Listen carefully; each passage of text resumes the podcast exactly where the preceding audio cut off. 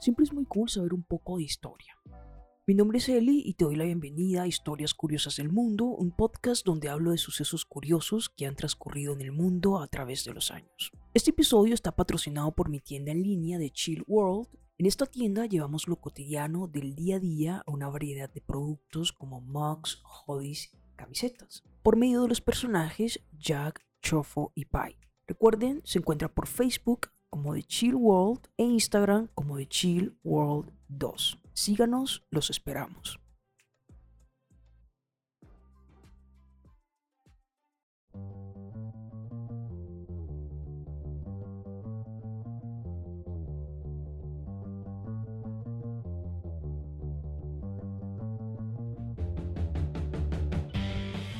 Mucho se lee y se habla de los reptilianos, pero ¿qué son estas criaturas base de las más extrañas teorías conspirativas? Hoy les hablaré de los reptilianos.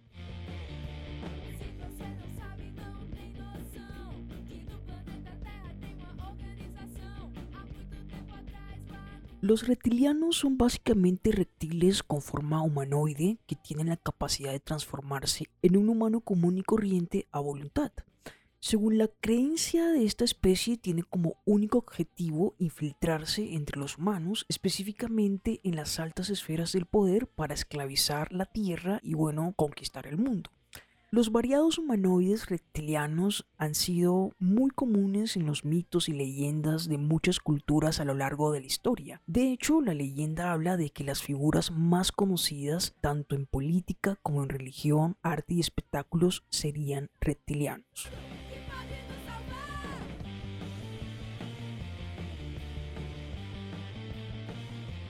Por ejemplo, en América, Etzacoatl, nombre de Nahuatl, de la deidad de la mitología maya o azteca, descrita como serpiente emplumada de la antigua Mesoamérica, es uno de los principales dioses o energías de muchas civilizaciones en lo que es hoy México y Centroamérica. Y el nombre de Quetzalcoatl literalmente significa serpiente emplumada. Ya lo que es en Europa, el Cécrope I, el mítico primer rey de Atenas, era mitad hombre y mitad serpiente. Se ilustra como ejemplo en un friso en el altar de Zeus en Pérgamo. Lo que es en Medio Oriente, en la cultura del Antiguo Egipto, se encuentran las imágenes de Sobek y en la cultura judía y cristiana, en el Génesis, se relata cómo Adán y Eva son seducidos por la serpiente para alimentarse del árbol del conocimiento y como consecuencia son expulsados del Edén. También hay una clara alusión al gran dragón, la serpiente original, enemigo de Jesús, en el libro bíblico de Apocalipsis.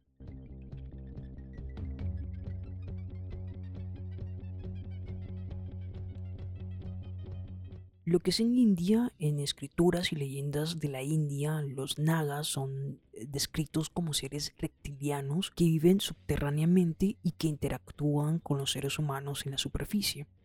En algunas versiones se dice que estos seres vivieron alguna vez en un continente en el Océano Índico y que se hundió en las aguas. Textos de la India también hacen referencia a los Sarpa.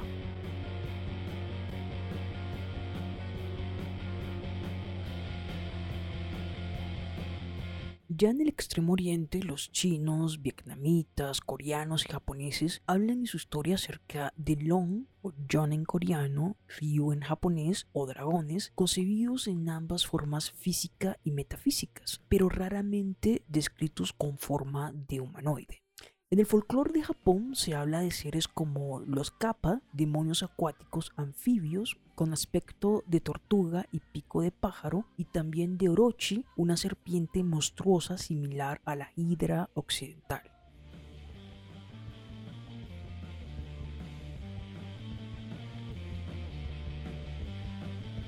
Entrando en lo que es razas extraterrestres, por ejemplo, se encuentran los velatricianos, que son una supuesta raza extraterrestre de existencia meramente imaginativa. Los velatricianos son descritos como seres con rasgos reptilianos, con cierto resplandor fosforescente en la piel. Su color es entre naranjado y amarillo y visten trajes espaciales. El supuesto medium Sheldon Needle y su pareja Corey Marshall aseguran canalizar mensajes de los velatricianos para la humanidad. Según afirman, los velatricianos fueron una cruel raza de tiranos galácticos ahora arrepentidos y deseosos de lograr la paz y ser aceptados dentro de la galaxia. De ahí su deseo de corregir las atrocidades del pasado y, convertirse en miembros responsables de la Federación Galáctica. Son famosos entre las teorías de conspiraciones y conocidos por muchos estudiosos del fenómeno ovni y sus supuestas apariciones tienen lugar en los Estados Unidos, siendo prácticamente nulos los reportes de reptilianos en otros países.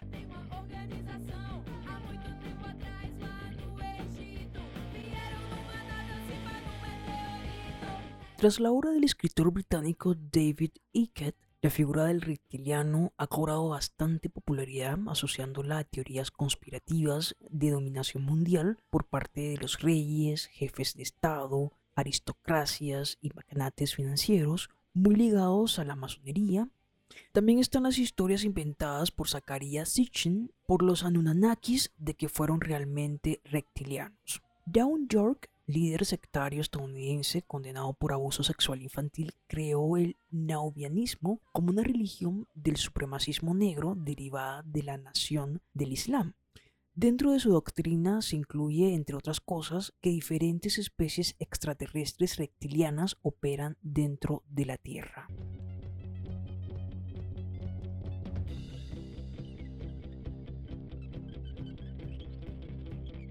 Se han encontrado estatuillas de terracota que datan de los años 4500 a 5500 a.C., pertenecientes al periodo del Obeid en Urt entre 1919 y 1922 durante excavaciones arqueológicas dirigidas por Henry Hall. Algunas están representadas con una cabeza de lagarto y algunos autores partidarios de teorías de la conspiración o adheridos a la teoría de antiguos astronautas Anunnakis se basan en la existencia de estas figuras para acreditar la tesis de los reptilianos.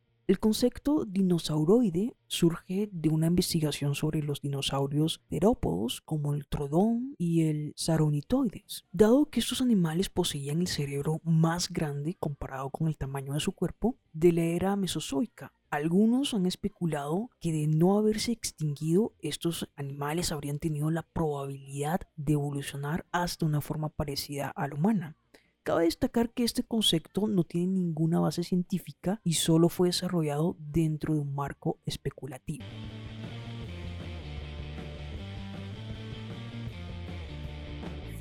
Es usual encontrar en internet cientos de sitios sobre criptozoología, ufología y otras pseudociencias afirmando poseer fotos o videos reales, entre comillas, de seres reptilianos. Lo cierto es que este material gráfico proviene de falsificaciones digitales, de imágenes de modelo de dinosauroide creados por Dale Russell, o más desvergonzadamente de la tergiversación de imágenes de casos de una enfermedad cognitiva llamada Arlequín. Como en muchas otras leyendas, al igual que en los casos de dragón y de pie grande, se afirman como prueba de veracidad la supuesta distribución universal del mito en culturas que no tuvieron relación entre sí. La distribución global de fósiles, de dinosaurios y los hallazgos realizados por culturas antiguas previas a la paleontología moderna, así como el hecho de que como especie el ser humano comparta una serie de arquetipos y temores psicológicos, pueden rebatir perfectamente este argumento.